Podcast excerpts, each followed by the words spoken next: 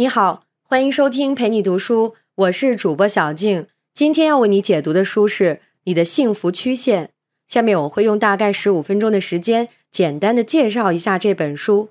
本书的作者乔纳森·劳赫是美国著名智库布鲁斯金学会的高级研究员。他本人是一个中年男性，事业上有很好的发展，生活的其他方面也没有太大问题。但总是毫无来由地陷入到焦虑和不安之中，这激发了他对中年危机话题的兴趣。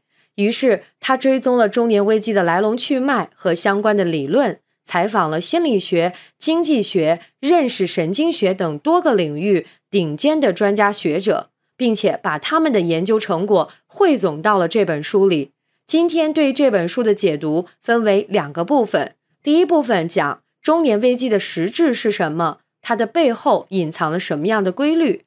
第二部分，中年危机背后的规律是怎么形成的，以及它可以带给我们什么样的启发？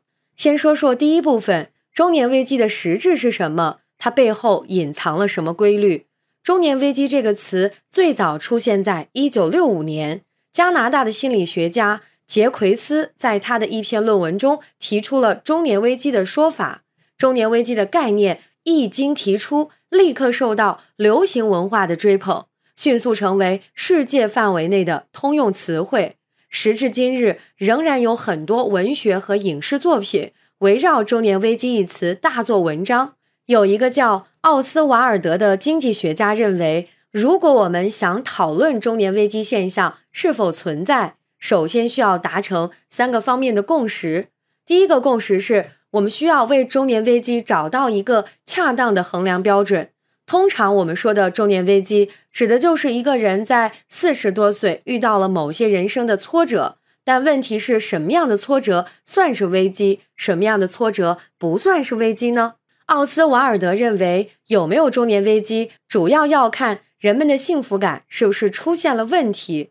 用幸福作为衡量标准，最大的好处在于。幸福是所有人毕生都在追求的东西，在这一点上，大家的价值观是一致的，才能在同一个语境中讨论中年危机存在与否。好，确定了幸福感作为衡量标准。第二个共识是，我们不能只看中年阶段的幸福感水平如何，而应该看整个人生的幸福感的变化，从青年阶段、中年阶段到老年阶段，都需要作为分析的对象。理由很简单，如果一个人的幸福水平在不同的人生阶段一直很低，那就无所谓中年危机了嘛。他的一生都处在危机中，所以中年危机应该是一个相对的概念。我们需要比较人生各个年龄段的幸福感变化情况，才能得出是不是有中年危机的结论。第三个共识是。与其讨论一个人是否遇到了中年危机，不如讨论中年危机是不是一个普遍性现象。究竟只是少数人会遇到它，还是发生在大多数人身上的情况？是仅仅存在于某些国家和地区的特定社会中，还是世界范围内人类的整体现象？这三个共识让我们能够在一个相对理性的框架中讨论中年危机现象。在这三个共识的基础上，奥斯瓦尔德开展了一系列的数据调查工作。怎么做的呢？奥斯瓦尔德和他的合作伙伴整理了和人们幸福感有关的调查数据。调查过程我就不细说了。最后，数据分析的结果显示，以二十岁的青年时期为起点，人们的生活满意度会随着年龄增大逐渐下降，大约在四十到五十五岁之间到达最低点。之后又会逐步提升，在八十五岁时到达顶峰。此时的生活满意度不仅远远超过中年时期，甚至还高于二十岁时的水平。如果拿到二维坐标系上，用 x 轴代表年龄，y 轴代表生活满意度，那么你将会看到一条平滑的曲线，有点像是大写的字母 U。奥斯瓦尔德将其称为 U 型幸福曲线。为了验证 U 型幸福曲线的客观存在，奥斯瓦尔德整整分析了来自于几十个国家的数据集合。结果证明，不管是把这几十个国家的数据揉在一起作为全球样本，还是单拿一个国家的数据出来，只要数据量达到万级以上，那么人们幸福感和年龄的关系就符合 U 型模式。另外，奥斯瓦尔德还找到了一个反面的角度，从侧面进行了印证。他查看了美国和二十七个欧洲国家的药物销售数据，什么药物呢？抗抑郁症的药物。然后分析什么人买这类药物买的最多，估计你也猜到了，仍然是四十到五十五岁之间这个年龄段的人。抗抑郁症药物的销量和年龄之间呈现的是一个倒 U 型，反过来刚好和幸福曲线的 U 型模式相吻合。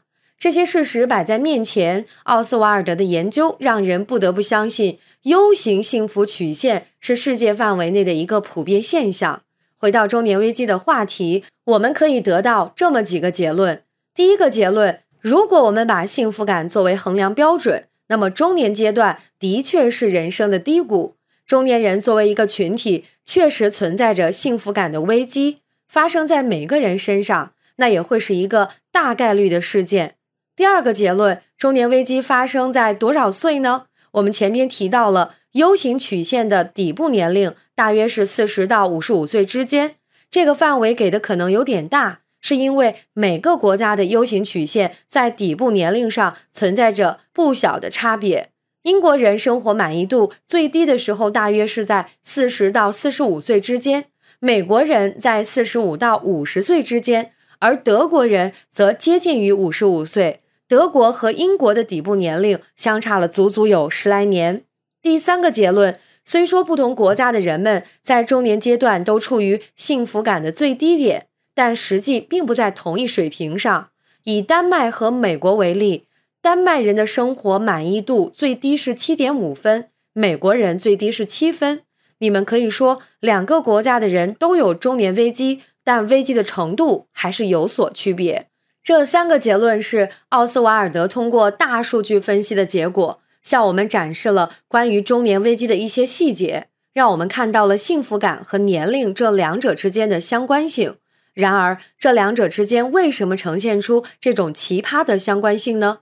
在第二部分，我们会借助生物学、心理学等领域的理论分析一下，究竟是什么因素造就了中年危机和幸福曲线。当奥斯瓦尔德看到几十个国家的数据都符合 U 型曲线模式。他提出了一个大胆的猜测，他认为，之所以 U 型曲线模式无视地域和文化的限制，有可能是人类共同的天性使然。为此，他找到了美国心理学家维斯。这位维斯从事的也是幸福学领域的研究，不过他直接的研究对象并不是人，而是动物园里的黑猩猩。目的是通过黑猩猩的幸福感，发现一些和人类有关的信息。维斯专门设计了一套评估黑猩猩幸福感的方法。黑猩猩和人不一样，它无法像人类一样回答问题，给自己的动物园生活满意度打分。不过呢，灵长类动物学家和了解他们的饲养员可以作为可靠的观察员。观察员通过黑猩猩表情和肢体动作记录他们的感受，包括他们有哪些积极情绪，哪些消极情绪。从社交互动中获得了多少快乐等等，用这种方式，维斯积累了很多黑猩猩的幸福感数据。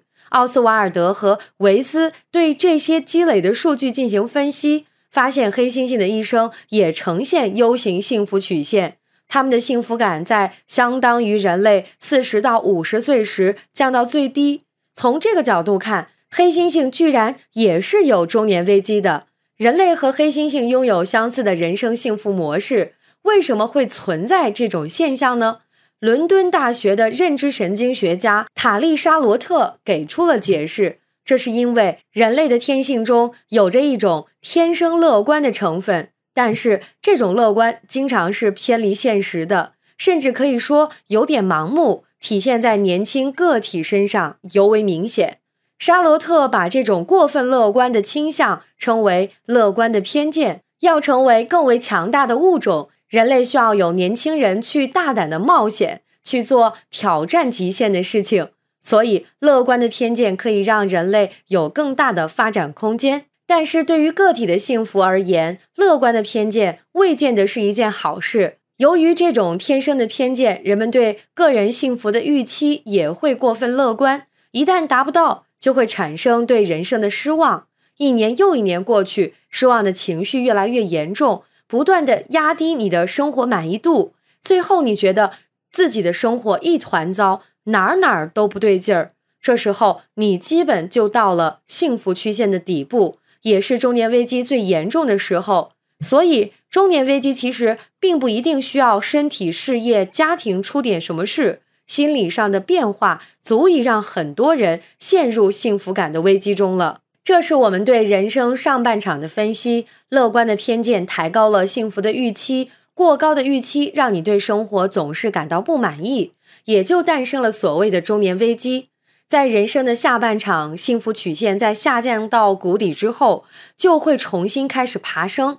这又是为什么呢？这是因为人类的大脑虽然有乐观的偏见，不过在经历一年又一年的失望之后，大脑也会吸取教训。从过分乐观变成谨慎现实的乐观，对于个人的幸福而言，大脑的这种调整是有积极意义的。就好比是某种测量工具，比如游标、卡尺、电子秤，刻度不准确，我们就需要对它进行重新校对一样。大脑也有一个重新校准的过程。随着年龄的增长，大脑会持续下调幸福的预期，直到有一天局势逆转。真实满意度比预期中还高出一截，这时候生活带给你的就不再是失望，而是惊喜。吸取教训，重新校准是推动幸福曲线上升的一个动力。不过，单就这一点，可能还不足以让幸福曲线的上升延续几十年。根据奥斯瓦尔德的大数据分析，那些活到八十岁的老人，他们的幸福感。已经回到二十岁年轻人一样的水平上，而等到八十五岁的时候还高出一大截。这不仅仅是因为我们降低了对幸福的预期，更重要的是衰老本身的作用。我们平常总是认为衰老带给我们的无非是身体磨损、机能退化、慢性病，我们把衰老看成人生的悲剧，但这其实是一个严重的误解。衰老不仅不是悲剧。而且让我们变得更幸福。斯坦福大学有一个长寿研究中心，他的创始人劳拉·卡斯滕森用了二十多年的时间研究为什么人越老越幸福。他发现，除了恶性的极端的情况，身体上的衰弱和疾病对生活满意度的影响其实没有那么大，反而衰老带来很多积极的转变。首先，衰老让人的情绪更稳定。这种稳定不是说人老了导致情绪上麻木了，老年人感受到的积极情绪和消极情绪同年轻人一样强烈，但他们感受到消极情绪的次数会大幅减少，持续的时间也会更短。其次，衰老让人倾向于经营那些最重要的关系。当一个人日渐变老时，他会对身边新出现的路人不感兴趣，这些人只是生命中的过客。对幸福感并没有太大帮助，反而经常会带来遗憾和失望。他更重视那些最有意义的人际关系，比如热爱的家人、亲密的朋友，花更多的时间和这些人在一起。以上这几种转变归结为一点，那就是衰老会促使人们调整人生的价值观。当然，老年人幸福的原因还跟外界相对宽松的环境有关。随着年龄增大，其他人会表现出更多善意和尊敬，减少争执和批评。总之，在人生的下半场，价值观的调整和环境的改变，共同提升了生活满意度，让人走出中年危机，描绘出一条上扬的幸福曲线。以上就是你的幸福曲线的主要内容。感谢关注，陪你读书，欢迎点赞分享，同时可以打开旁边的小铃铛。陪你读书的更新会第一时间提醒你。我是主播小静，我们下期再会。